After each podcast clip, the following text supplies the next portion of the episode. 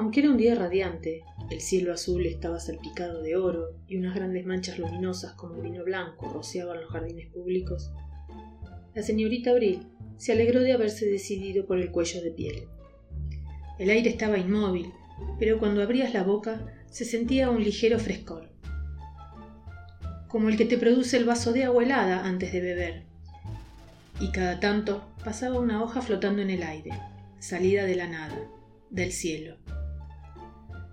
La señorita Abril levantó la mano y tocó la piel. Cosita linda. Qué agradable volver a sentirla. La había sacado de la caja esa misma tarde. Le había sacudido el polvo contra las polillas, le había dado una buena cepillada y le había frotado los ojitos empañados hasta devolverles la vida. ¿Qué me está pasando? dijeron estos ojitos tristes. Ay, qué adorable volver a verlos chispear desde la colcha roja pero la nariz, que era de un material negro, no estaba firme para nada. Debía de haberse golpeado. No sabía con qué. No importaba. Un poquito de lacre negro cuando llegara el momento, cuando fuera absolutamente necesario. Qué bichito picarón. Si de verdad lo sentía de ese modo. Un bichito picarón que se mordía la cola justo al lado de su oreja izquierda. Le daban ganas de sacárselo y ponérselo en la falda y acariciarlo. Sintió un hormigueo en las manos y en los brazos, pero eso era por la caminata, pensó. Y cuando respiraba, algo leve y triste, no, triste no, en realidad, algo tierno parecía moverse en su pecho. Había salido bastante gente esa tarde, mucha más que el domingo pasado. Y la orquesta sonaba más fuerte y animada. Eso era porque había empezado la temporada, ya que si bien la orquesta tocaba todos los domingos del año, fuera de temporada, nunca era lo mismo. Era como si tocara únicamente para la familia. No se preocupaba mucho por cómo tocaba si no había extraños entre los presentes. ¿No tenía un abrigo nuevo el director? Estaba segura de que era nuevo. El director arrastró el pie en el suelo y batió los brazos como un gallo a punto de cacarear. Y los músicos, sentados en el templete pintado de verde, hincharon las mejillas y le sacaron brillo a la música. Ahora venía una partecita flautada, muy bonita, una sucesión de gotitas brillantes. Estaba segura de que la iban a repetir. La repitieron. Levantó la cabeza y sonrió. Solo dos personas compartían con ella su asiento especial. Un elegante hombre mayor, con un abrigo de terciopelo, las manos cerradas sobre un enorme bastón tallado, y una anciana robusta, sentada muy erguida, con una madeja de tejido sobre el delantal bordado. No hablaban, lo cual era decepcionante, ya que la señorita Abril siempre esperaba con ansias la conversación.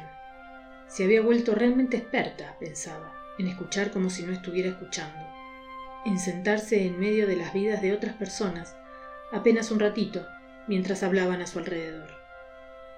Miró de reojo a la pareja de ancianos. Quizás se fueran enseguida. El domingo pasado tampoco había sido tan interesante como de costumbre. Un inglés y su esposa, él con un sombrero panameño espantoso y ella de botines abotonados. Y todo el rato ella había estado dale que dale con que necesitaba lentes. Sabía que los necesitaba, pero no tenía sentido comprarse unos. Seguro que se le iban a romper o no le iban a calzar bien. Y él le había tenido tanta paciencia le había sugerido de todo. Armazones de oro, esos que se doblan atrás de las orejas, unas almohadillas pequeñas dentro del puente. No, nada le venía bien. Se me van a resbalar por la nariz constantemente. La señorita Abril había tenido ganas de zamarrearla. Los ancianos continuaban sentados en el banco, quietos como estatuas. No importaba. Siempre se podía observar a la concurrencia. De un lado a otro, Frente a los canteros de flores y al templete de la orquesta, las parejas y los grupos se paseaban. Se detenían a conversar, a saludarse, a comprarle un puñado de flores al viejo pordiosero que tenía la bandeja sujeta al enrejado. Algunos chicos corrían entre la gente, abalanzándose y riendo.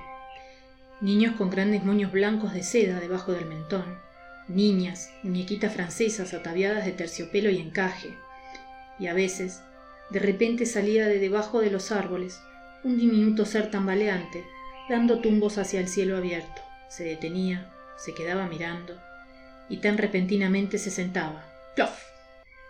hasta que su madre menuda, dando pasos altos como una gallina moza, venía corriendo entre regaños a rescatarlo.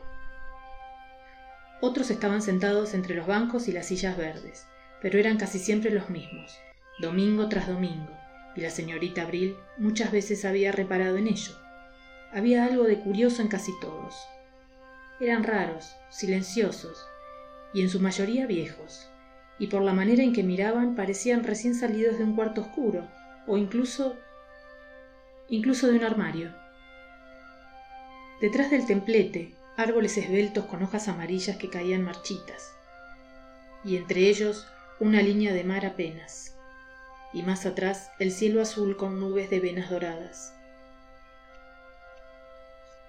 Tum tum tum chim pum, tum tum tum chim pum, tum chim pum pum pa, sonó la orquesta.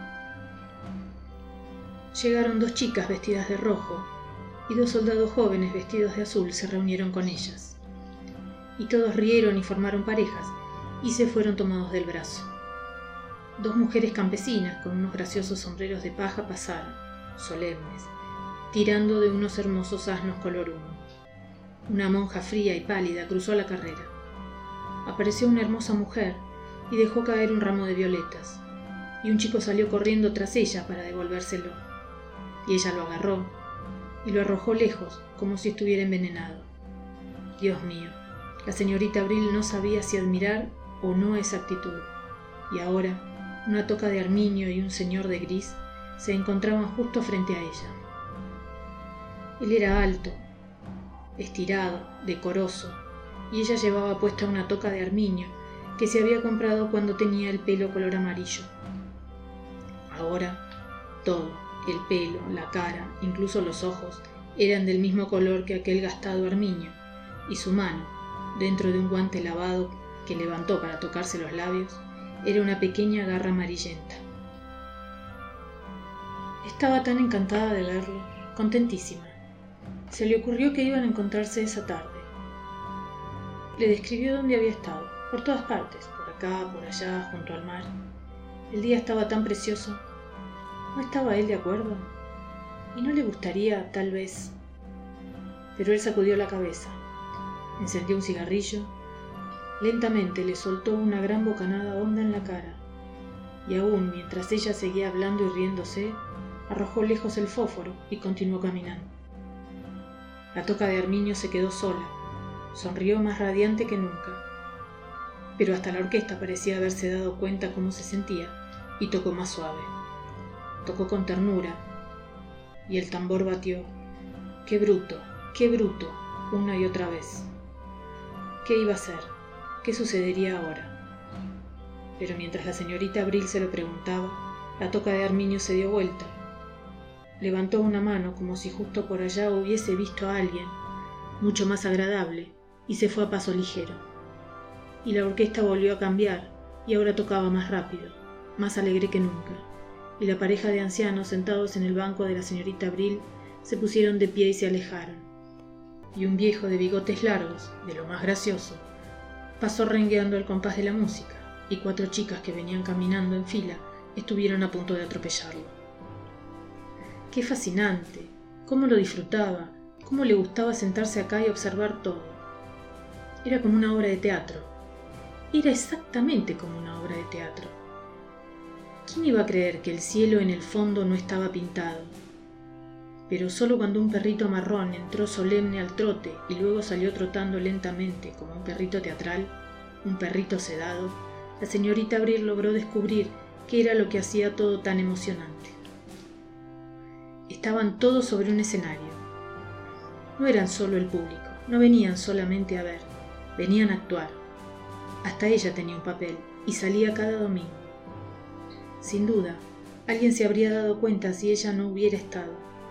Al fin y al cabo, formaba parte de la función. Qué raro que nunca antes lo hubiese pensado de ese modo. Y sin embargo, explicaba por qué ponía tanto empeño en salir de su casa exactamente a la misma hora cada semana, para no llegar tarde a la función, Y también explicaba por qué le daba esa extraña sensación de vergüenza contarle a sus alumnos de inglés que hacía los domingos a la tarde. La señorita Abril por poco soltó una carcajada. Estaba en escena. Pensó en el anciano inválido a quien le leía el diario cuatro tardes a la semana mientras él dormitaba en el jardín.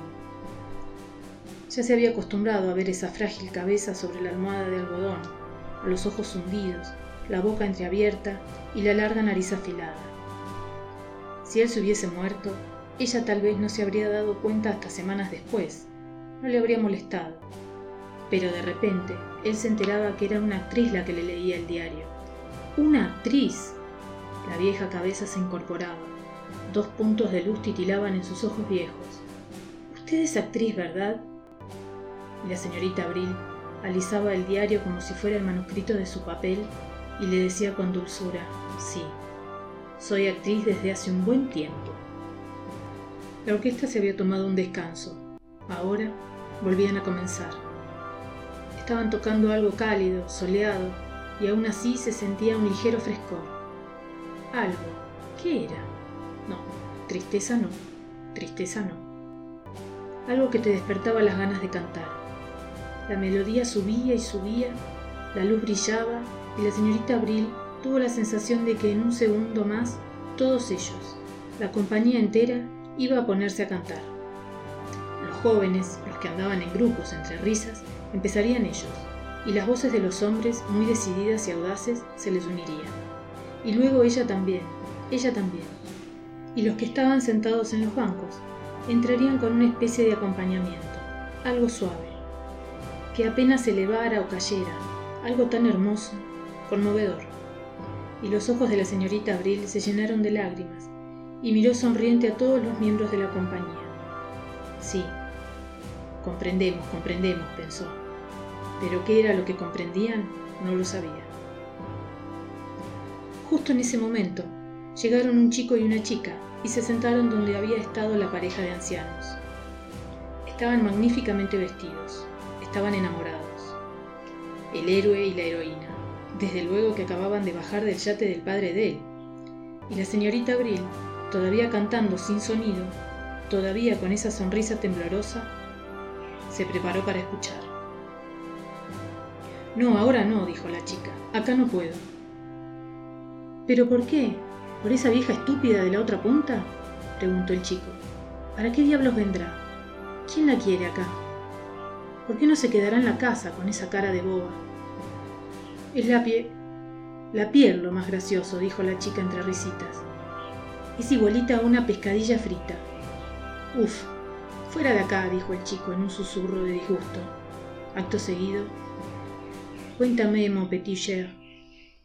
No, acá no, dijo la chica. Todavía no. Camino a casa. Solía comprarse un pedazo de torta de miel en la panadería. Era un gusto que se daba los domingos. Algunas veces venía una almendra en su pedazo, algunas veces no. Eso marcaba la diferencia. Si había una almendra, era como llevarse a casa un regalito diminuto, una sorpresa, algo que bien podría no haber estado. Los domingos en los que le tocaba la almendra, se apuraba a llegar a casa y a toda velocidad prendía un fósforo para calentar la tetera. Pero hoy pasó de largo frente a la panadería, subió las escaleras, entró en la pequeña habitación oscura, su habitación, igual que un armario, y se sentó sobre la colcha roja. Se quedó sentado un buen rato. La caja de donde había sacado la piel estaba sobre la cama. Se desabrochó el cuello rápidamente, rápidamente, sin mirar. Lo colocó dentro. Pero cuando puso la tapa, le pareció oír que algo lloraba.